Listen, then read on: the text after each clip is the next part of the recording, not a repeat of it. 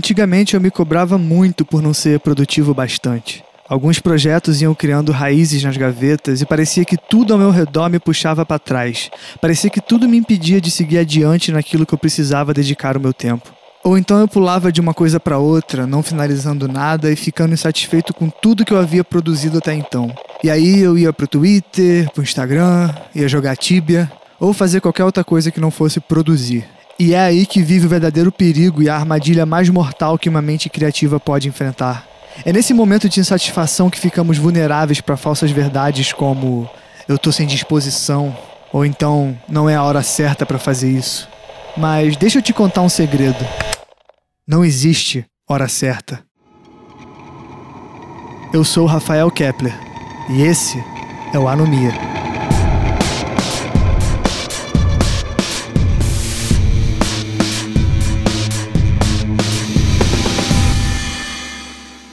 O fato da arte ser algo muitas vezes abstrato e intocável nos faz ter a tendência de tratá-la como algo místico e quase espiritual. A gente tenta se convencer de que a inspiração precisa nos encontrar para que a gente consiga de fato criar algo. Mas é óbvio que isso é uma bobagem sem tamanho. O que a gente precisa é fazer as coisas, sabe? Meter a mão na massa mesmo e começar a fazer, sem arrumar desculpa. Esperar pela inspiração é burrice. E burrice maior ainda é tentar usar certos argumentos como muleta para nossa procrastinação.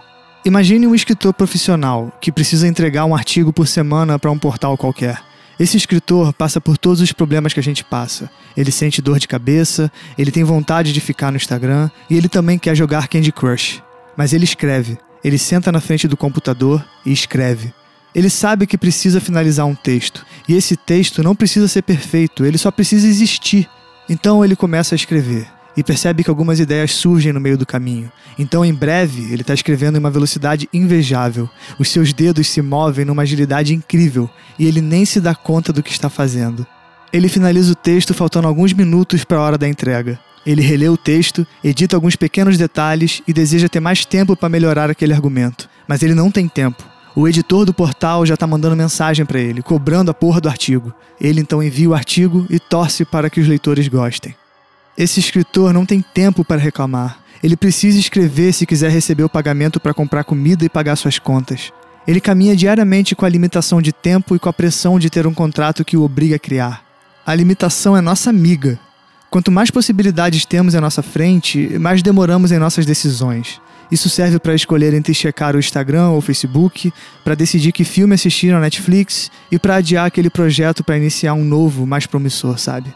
A gente vive nesse ciclo viciante até morrer, até a gente perceber que a gente não fez nada de relevante na vida. O nosso amigo escritor sabe do que eu estou falando. Ele faz isso toda semana. É a sua rotina. No início ele tinha travas e quase sempre atrasava a entrega dos seus textos. Mas depois de meses de experiência e treino, ele se aperfeiçoou e aprendeu a desapegar de tudo que ele era pegado, sabe? Os detalhes da obra e coisas que não fazem diferença. Ele então se tornou de fato um escritor e não mais um aspirante a escritor. E se tem algo que eu aprendi e hoje eu sei que a maior verdade do mundo é que a perfeição é a nossa maior inimiga. A perfeição é a maior inimiga da produtividade. O perfeccionismo é o pior defeito que um artista pode ter. A gente precisa criar sempre mais, finalizar coisas e partir para frente. Se existe algo que você melhoraria naquilo que você acabou de produzir, melhora no próximo. A gente não espera entrar em forma para começar a treinar. A gente treina para entrar em forma. Isso é muito importante ter na mente. Mas é claro que a inspiração existe, e é claro que os bloqueios também existem. Mas eu vejo as pessoas valorizando demais esses conceitos, como se para criar fosse preciso estar inspirado. O que você precisa é de disciplina. O que eu preciso é de disciplina. O que esse escritor que eu falei precisa é de disciplina. Eu vejo muita gente que sabe que tem talento se agarrando a isso, como se fosse o bastante, sabe? A única coisa que importasse. Na verdade, eu nem acredito nesse negócio de dom, talento, destino e essas coisas que as pessoas falam. Para mim, tudo isso. para mim, essas coisas são desculpas inventadas, sabe, por pessoas preguiçosas que falam coisas do tipo: nossa, eu queria ter esse seu talento, ou ah, mas Fulano tem dom pra música, blá blá blá. Quanto mais a gente se agarra nessas ideias bobas, mais estagnamos em nossa cama de bosta. O que faz algumas pessoas terem maior facilidade do que outras para certas funções são as experiências de vida dessas pessoas. Nada mais. E falando desse jeito, parece até que eu não sou visitado pelo bloqueio criativo, ou que eu não tenho problema nenhum com inspiração. O que acontece é que eu sofro demais com essas questões, mas eu não fujo delas. Eu as encaro de frente, com a certeza de que depende apenas de mim seguir adiante ou não. Eu não espero uma força divina me tirar do lodo da procrastinação, sabe? Procrastinar é uma escolha, sempre. Dizer que você não tem boas ideias no dia e usar isso como motivo para não criar é a porta de entrada para que no dia seguinte você esteja novamente aguardando a tal da musa te visitar para que tudo melhore. Mas nada vai melhorar. Acredite. Imagina só se o encanador da sua casa precisasse de uma musa inspiradora para trabalhar. Não faz sentido, né? Pois é. A vida criativa é um caos e essa é a sua beleza. Quando eu me deparo com problemas para produzir, eu penso nas alternativas que eu tenho. E então eu escolho o que eu vou fazer, sabe? Normalmente eu decido entre martelar naquela mesma ideia, naquela mesma pedra, até que ela se quebre, então eu posso começar a lapidá-la de fato. É repetição, disciplina, rotina e mais do mesmo. O segredo para compor uma música incrível é compor dezenas de músicas medíocres.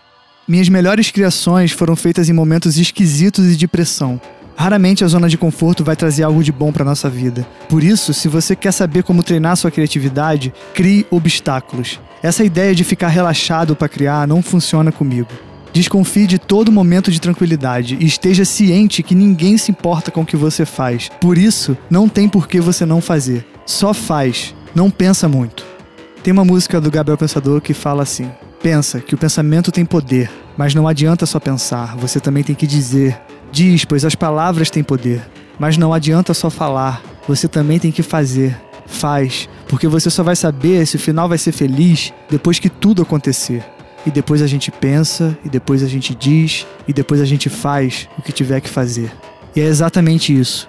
Ideia sem execução é tão inútil quanto encontrar uma caixa de munição sem ter a arma. Uma vez eu li a seguinte frase num artigo: Daqui a um ano você vai desejar ter começado hoje.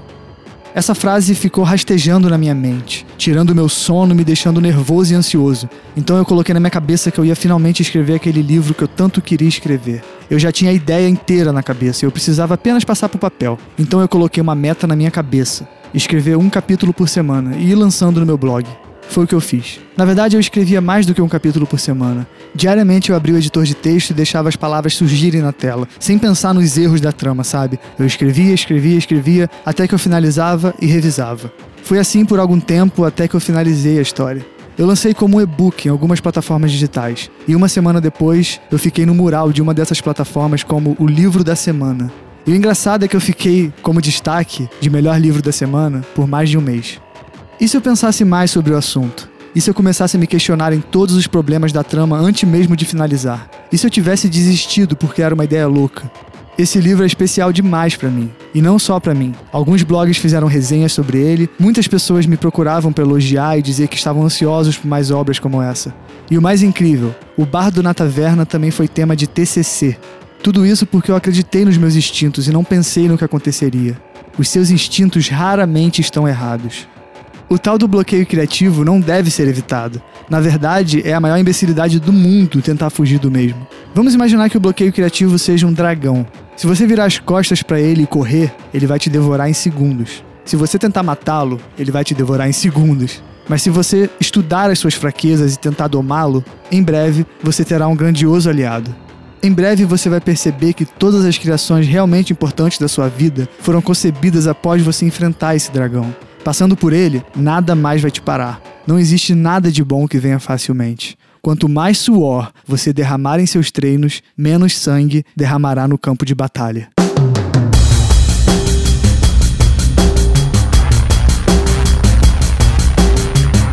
Se você gostou desse episódio, não deixa de compartilhar e comentar. E me siga também nas redes sociais com Rafael Kepler para saber mais sobre as loucuras que eu produzo.